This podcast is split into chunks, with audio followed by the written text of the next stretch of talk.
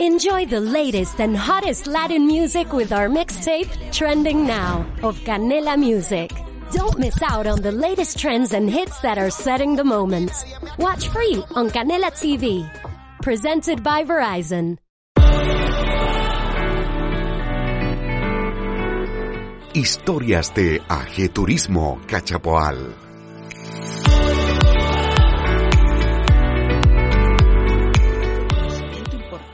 En cómo se trata una planta donde se pone. Claro, exactamente. Bueno, para eso está uno también, el vendedor de la planta, que, que ya tiene una propia experiencia de cultivo y error, del error al acierto también. Y claro, hay veces en que la gente quiere llevar algo y no, es que lo quiero poner en X lugar y no es, no es apropiado. Entonces el resultado posterior es, es deficiente. Y nosotros, bueno, ahí estamos para, para asesorar. Y la verdad que, que, bueno, la gente, yo he tenido 99% de, de, de, de, cosas buenas con la gente porque es, es, bien amorosa y bien receptiva a lo que uno le va diciendo, que, que entiende de que las plantas tienen que, tiene, cada una tiene cierto cuidado. Y uno tiene también como, como comprador de plantas, tiene que llegar y mirar y observar y ver la forma de la planta, el color de la planta, la textura, eh, todos esos detalles que para, para poder comprender su, sus necesidades. No es en vano que una planta tenga hojas grandes, no es en vano que tenga espinas, es, es su propia forma la que nos va diciendo el cuidado que debe tener. Así es. Pero, eh, pero hay que educar al respecto. Mire, y por eso mismo estaba viendo un video que tiene usted que subió sobre plantas, creo, de interior. Y si lo ponemos y usted nos va comentando qué plantas son y, qué es lo ideal, porque no tiene audio el video, entonces si usted no los comenta, mire, lo vamos, lo vamos a poner, que lo estaba mirando y dije yo, no tengo idea qué plantas son, a ver si nos explica Verónica. ah, ya, pero esas son muchas plantas, ¿no? Bueno, ahí hay de, de interior todas, pero con diferentes requerimientos de agua y de posición dentro de la, del interior. Esos son helechos. ¿Eso eh, necesita mucha agua, por ejemplo? Mucha agua los helechos y oscuridad. Ah, ok. No, tan, no luz directa, a eso me refiero.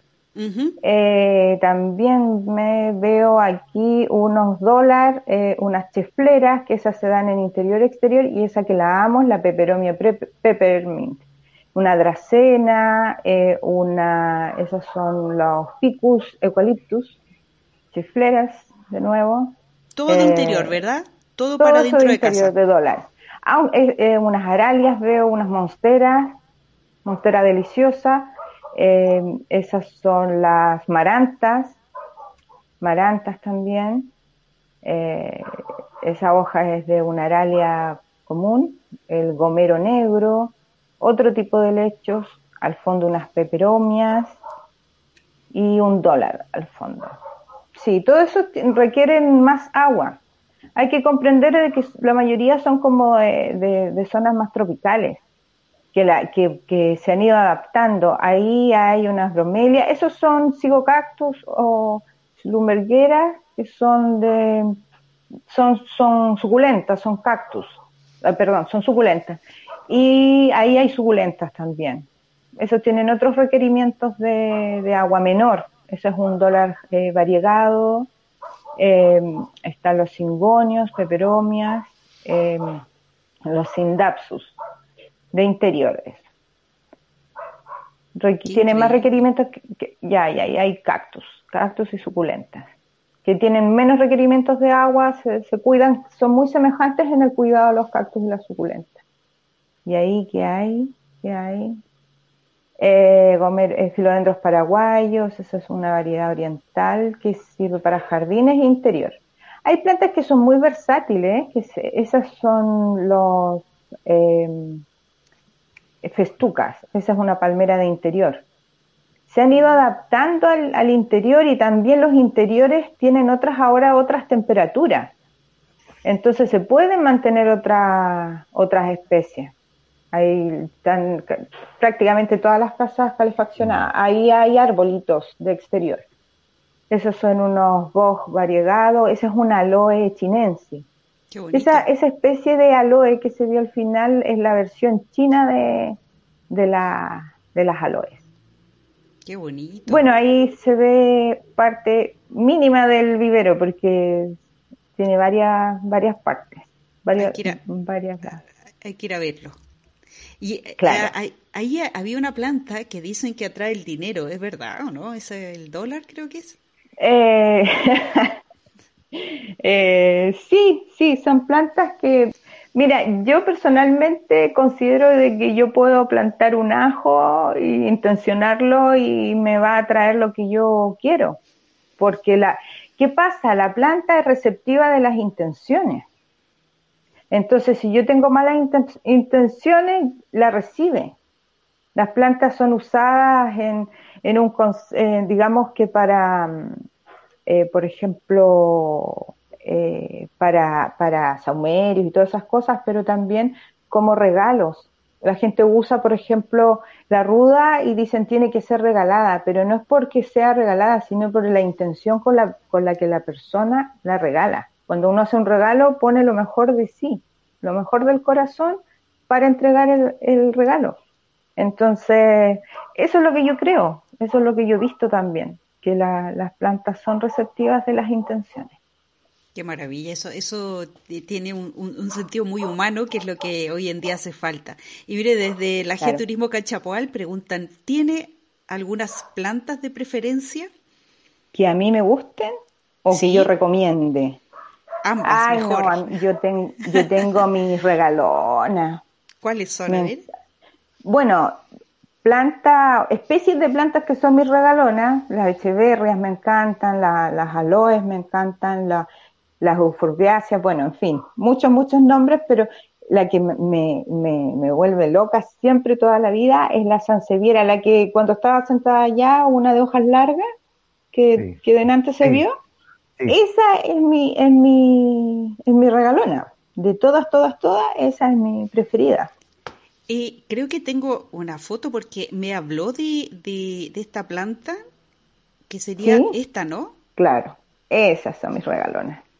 Y se nota que la tiene en un lugar muy especial allá, ¿eh? muy Bueno, esa, esas son, hice una foto para promocionarlas, que es esa. La que tengo yo es una variedad mucho más larga y tiene mucho más años. Es una planta muy noble. Eh, yo de alguna persona con conocimientos de, digamos, más chamanístico, me dijo, la planta por la cual tú sientes atracción es por la que tú necesitas algo que tiene esa planta. Entonces, planta que, que, en algún momento ejerce una atracción, que ejerce una atracción mí, yo trato de investigar sus propiedades y me pasó que descubrí la sanseviera es una planta muy versátil. Ahora está de moda, pero eh, en, Chile, pero es una planta en que en Latinoamérica hay lugares donde crece como maleza, en otras ya ellos hasta la ocupan medicinalmente. Es una planta que que tiene como cuatro, para mí las plantas tienen como cuatro aristas, lo decorativo, lo medicinal, lo místico y, y la belleza, lo, lo ornamental, digamos, lo, lo, la parte más estética. Eh, la, la sanseviera tiene, es potente en, en, todas esas áreas. Es una planta que, que tú la, estéticamente es bellísima. Es muy, se ocupa en decoración mucho. Pero también eh, eh, es una planta usada medicinalmente. Ayuda en problemas de, riñón muy severo, como, como para regenerar el riñón. Que acá en Chile no, no, no se ha investigado mucho aún, pero yo creo que más adelante se podrían hacer grandes cosas con esa planta. Y aquí hay una pregunta, una pregunta muy importante, ¿cierto? Ariel Solís nos pregunta, saludos, y ojalá nos comente de plantas y árboles nativos que las abejas necesitan tanto. Él es apicultor. Ah, Ariel Solís, de las. Ah, obviamente, fue un tema eh, que a él le concierne mucho. Bueno, algún tip, plantas amarillas, plantas blancas, de flores blancas, perdón, o flores amarillas son las más atractivas para, para las abejas. Ellas como que tienen eh, más visión para ese tipo de plantas.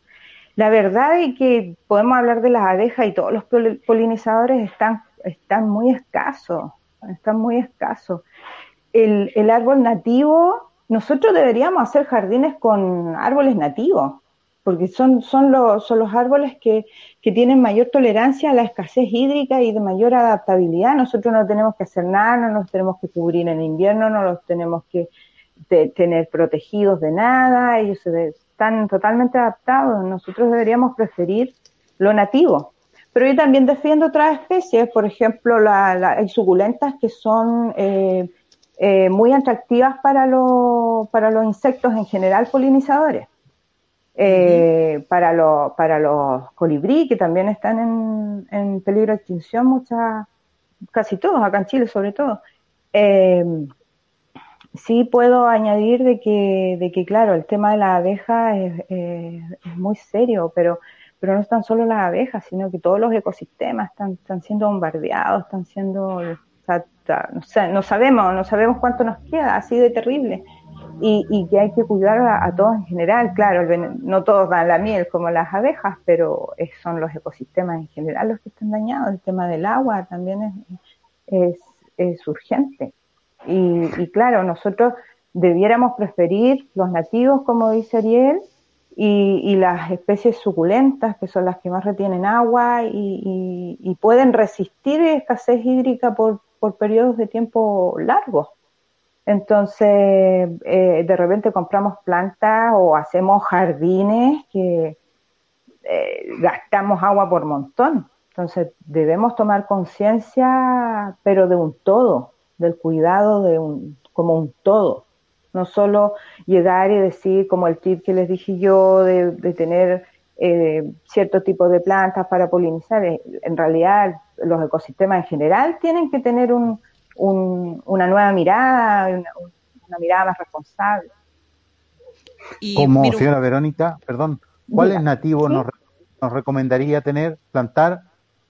El boldo, el quillay, el peumo, el espino, son todas esas especies que tienen floraciones eh, que son beneficiosas para, la, para las abejas son beneficiosas, pero también están los árboles y, también hacer una recuperación de, la, de los sotobosques, no tan solo de los árboles, sino de, la, de, la, de, los, de los arbustos, de las plantas, de los helechos, de los musgos, todo eso es, necesario. Ahora ahí hay que hacer magia y, y crear ambientes donde puedan convivir todas estas estas especies y también considerar, volviendo a las abejas, que debemos eh, también proporcionarle flores en distintas temporadas del año. Porque, ¿qué pasa? La gente que tiene abejas se las lleva al sur, al norte y andan eh, itinerando con las abejas y si les pudiéramos proporcionar en, en nuestros espacios eh, diferentes tipos de floraciones durante el año sería fabuloso. Exacto. Acá nos mandan Jordi Pies, saludos desde Barcelona, Jordi. Así ah, que nos están viendo desde, Barcelona. Desde Barcelona. Es que tenemos eh, queridos amigos allí en Barcelona que por la señal también replicamos allí, así que es señal internacional, Verónica, así que yo creo que ah, te están mirando desde distintos puntos y amigos que también están en otros puntos de Latinoamérica, pero en Barcelona tenemos grandes amigos que se retransmite para allí directamente por otro, por otras redes. Así que se escucha bien. Ah, Un besito para Jordi y que vuelva aquí a Chile. Mira, aquí tenemos una consulta. ¿Desde cuando usted partió en, con su emprendimiento, con su negocio del, del jardín, ha habido mucho cambio con respecto a las especies que hay en esta zona? Eh, digamos que hay una deforestación, ¿a eso se refiere?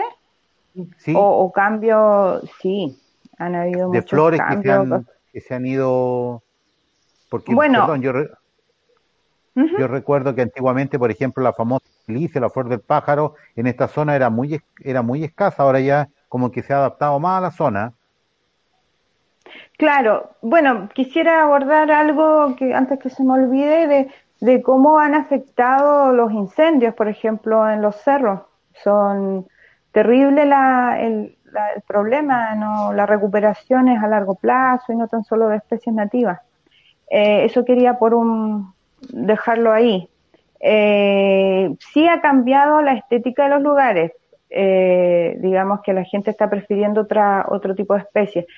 La, esa planta a la que se refiere eh, no es chilena. Ya. La, mm, a la del paraíso se refería, ¿cierto? Sí, sí. Claro, no, eh, es, eh, no es chilena, no es endémica.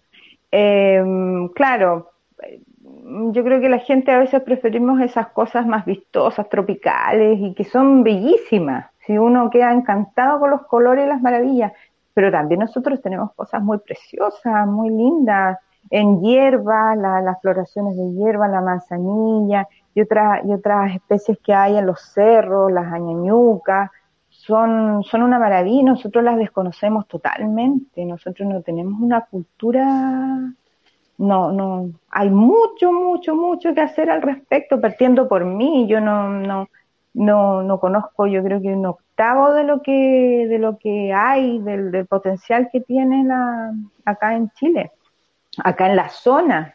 Me he encontrado con lugares que yo de paseo, por ejemplo, un cerro X, y hay flores que yo jamás había visto y que nadie las ubica y no, no, no se les presta mayor atención. Aquí nos pregunta Claudia Mayra Bravo, de, desmitificar lo del pasto en los jardines.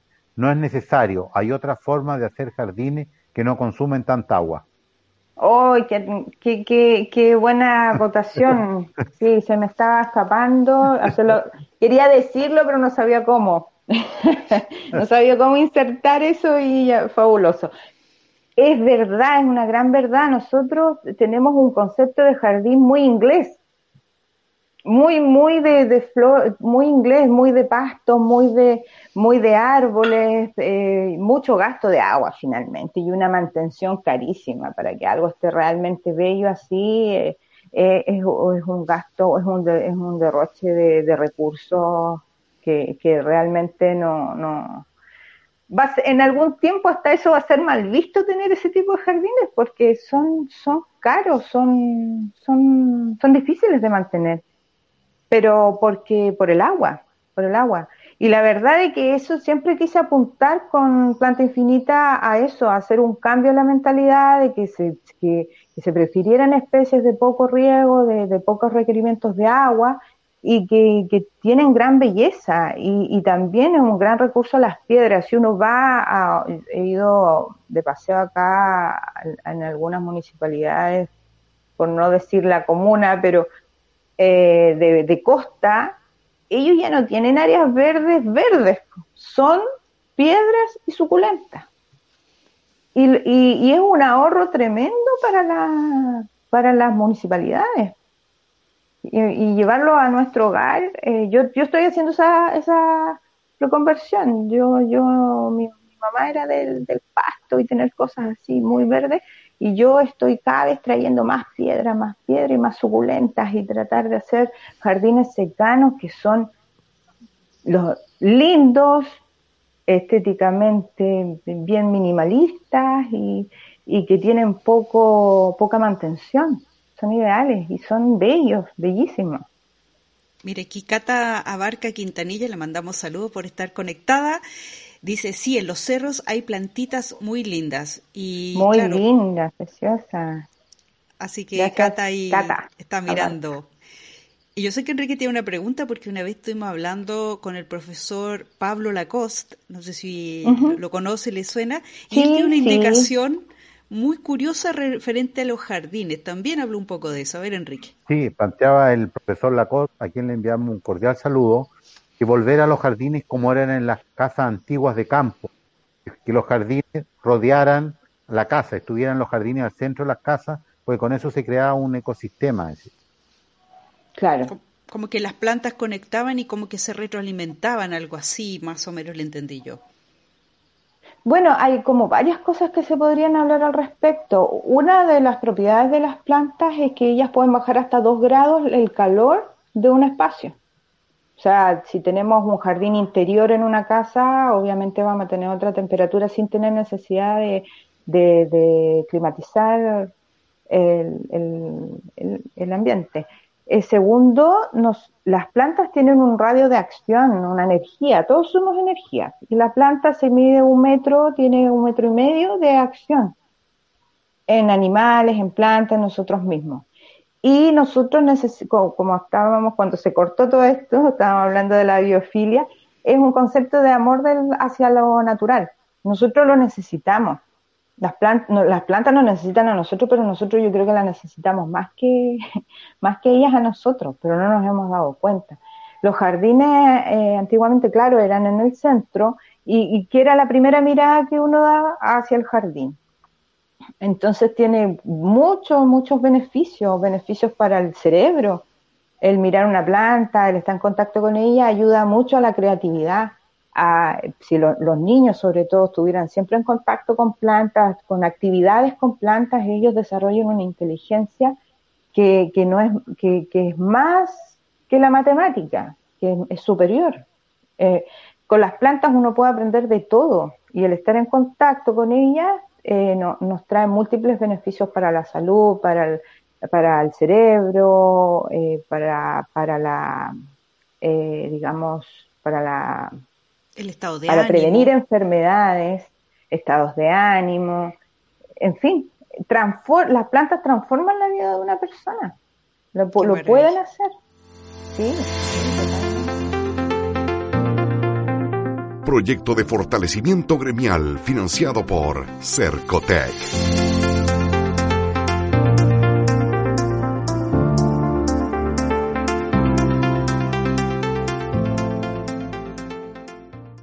¿Te preocupas por tu familia? Entonces, ¿por qué darles solo huevos ordinarios cuando pueden disfrutar de lo mejor? Egglands Best, los únicos huevos con ese delicioso sabor fresco de granja, además de la mejor nutrición, como 6 veces más vitamina D, 10 veces más vitamina E y 25% menos de grasa saturada que los huevos regulares, además de muchos otros nutrientes importantes. Así que, dales los mejores huevos. Egglands Best, mejor sabor, mejor nutrición, mejores huevos.